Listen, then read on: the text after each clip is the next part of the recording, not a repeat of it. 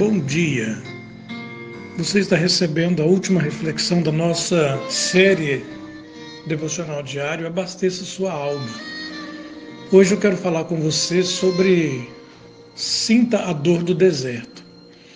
Na segunda-feira você refletiu sobre Sinta Confiança, o tempo de Moisés no Egito e no deserto. Na terça-feira falamos sobre o poder que Deus concede àquele que serve a Ele como Moisés venceu as dez pragas e libertou o povo. Na quarta-feira você refletiu sobre Sinta Pressa e vimos um pouquinho sobre o Mar Vermelho e Deus sempre abre o mar na nossa frente. Ontem falamos um pouco e você refletiu sobre Sinta a Mudança, recebendo a palavra de Deus. Nessa sexta-feira, quero falar com você sobre esse tema e você vai refletir sobre isso. Sinta a dor do deserto. Eu quero começar te fazendo uma pergunta. Você já sentiu dor, né? Todo mundo já sentiu em algum momento da vida algum tipo de dor. E na verdade, ninguém gosta de sentir dor. Contudo, algumas vezes é necessário. O ouro, para ser purificado e refinado, primeiro precisa arder no fogo e assim ele vai apresentar o seu brilho. É assim com você, é assim comigo. Um certo autor, certa feita, escreveu o seguinte: Toda dor na vida de um cristão será pedagógica e será terapêutica, ou seja, ela vai ensinar e vai formatar.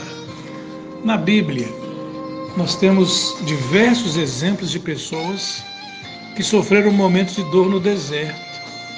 Mas hoje eu quero falar mais uma vez e concluir estas reflexões da semana sobre Moisés e o deserto de Moisés.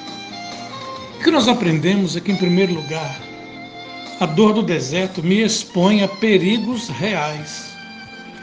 No texto de Números, capítulo 10, nós encontramos a jornada de um povo que venceu a opressão do Egito, atravessou o mar, superou as pragas do Egito, encontrou-se com Deus e recebeu a palavra, tudo isso no caminho para a terra prometida. Mas o mesmo texto diz que alguns murmuravam. Números 11, verso 1, nós lemos isso. Aconteceu que o povo começou a queixar-se das suas dificuldades aos ouvidos do Senhor. É o perigo da murmuração. Outra coisa que o deserto nos expõe é o desânimo. O texto de Números 11, de 11 a 15, nós lemos assim: E ele perguntou ao Senhor: Por que trouxeste este mal sobre o teu servo? Foi por não te agradares de mim que colocaste sobre os meus ombros a responsabilidade de todo esse povo? Não posso levar todo esse povo sozinho. Essa responsabilidade é grande demais para mim. Se é assim que vais tratar-me, melhor matar-me agora mesmo. Esse foi o momento de desânimo de Moisés no deserto. A terceira coisa que o deserto nos expõe é o perigo do ressentimento. Não é apenas o, desânimo que nos abate, mas muitas vezes a ira, a mágoa, o ressentimento passam a ser um grande perigo quando estamos diante do deserto. Certamente você, em algum momento da sua vida, já passou por isso. Um momento de ira ou de mágoa, até de ressentimento. Isso é um grande perigo quando estamos no deserto. Em Números 14, 10, nós lemos assim: Mas o povo falou em apedrejá-los. Apedrejar Moisés. Isso é ressentimento no coração. Que não deve fazer parte da vida daquele que serve ao Senhor e os faz com alegria. Por isso que nós vimos isso, a dor do deserto me expõe a perigos reais que eu acabei de citar. Mas, em segundo lugar, nós entendemos e aprendemos também que a dor do deserto produz transformação.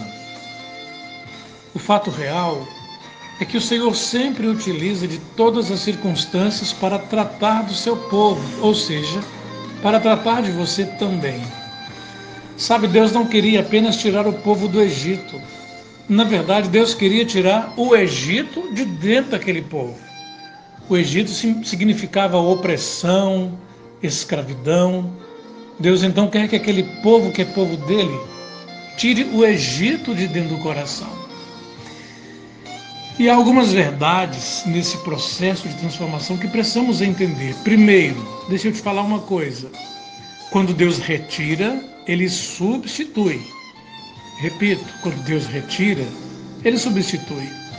O apóstolo Paulo, escrevendo aos Romanos, capítulo 8, ele fala assim: Sabemos que Deus age em todas as coisas para o bem daqueles que o amam e dos que foram chamados de acordo com o seu propósito. Viu que Deus retira, mas substitui? Segunda coisa que aprendemos: quando Deus comissiona, ele abençoa. João 14, 21. O texto diz assim: é Jesus falando. Quem tem os meus mandamentos e lhes obedece, esse é o que me ama. E aquele que me ama será amado por meu Pai, e eu também o amarei e me revelarei a ele. A terceira coisa que aprendemos é que quando Deus é ouvido, ele cuida. Jesus fala assim em João 10, 27. As minhas ovelhas ouvem a minha voz e eu as conheço e elas me seguem. Sabe qual a conclusão que nós podemos chegar nesse dia? Na chamada Sexta-feira da Paixão, um feriado que antecede a celebração da ressurreição de Jesus nos dias que estamos vivendo, para alguns tão difíceis, para alguns tão desertos. Sabe qual a nossa conclusão?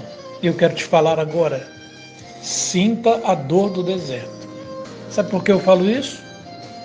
Quando o deserto estiver diante de você, queimando seus pés, secando sua garganta, olhe para o Senhor.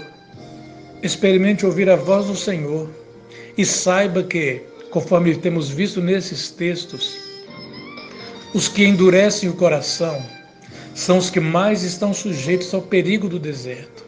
Mas aqueles que permitem que Deus os contemple, esses serão abençoados pelo Senhor.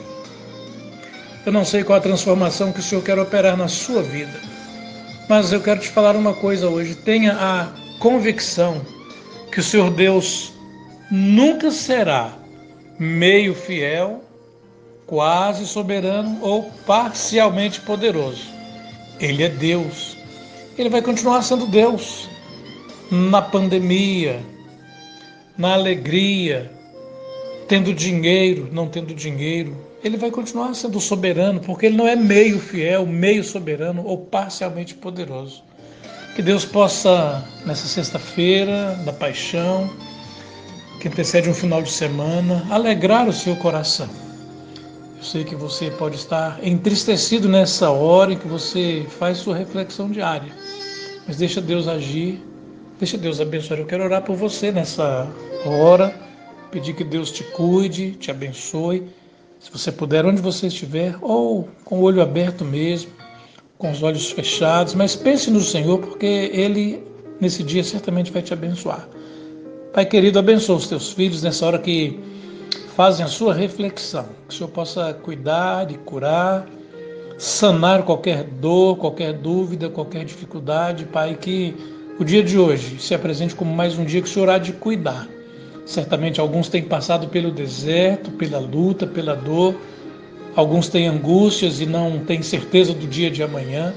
Mas o que nós sabemos pela tua palavra, é que, como diz o Senhor mesmo, se nós cremos, nós veremos a glória do Senhor se manifestar todos os dias na nossa vida. Por isso, abençoa nessa hora, Pai, cada marido, cada esposa, cada filho, cada filha, cada casal, cada um que está em algum lugar nessa hora refletindo na tua palavra, que o Senhor possa cuidar, abençoar e que seja, Pai, uma experiência gloriosa viver para o Senhor, no nome de Jesus.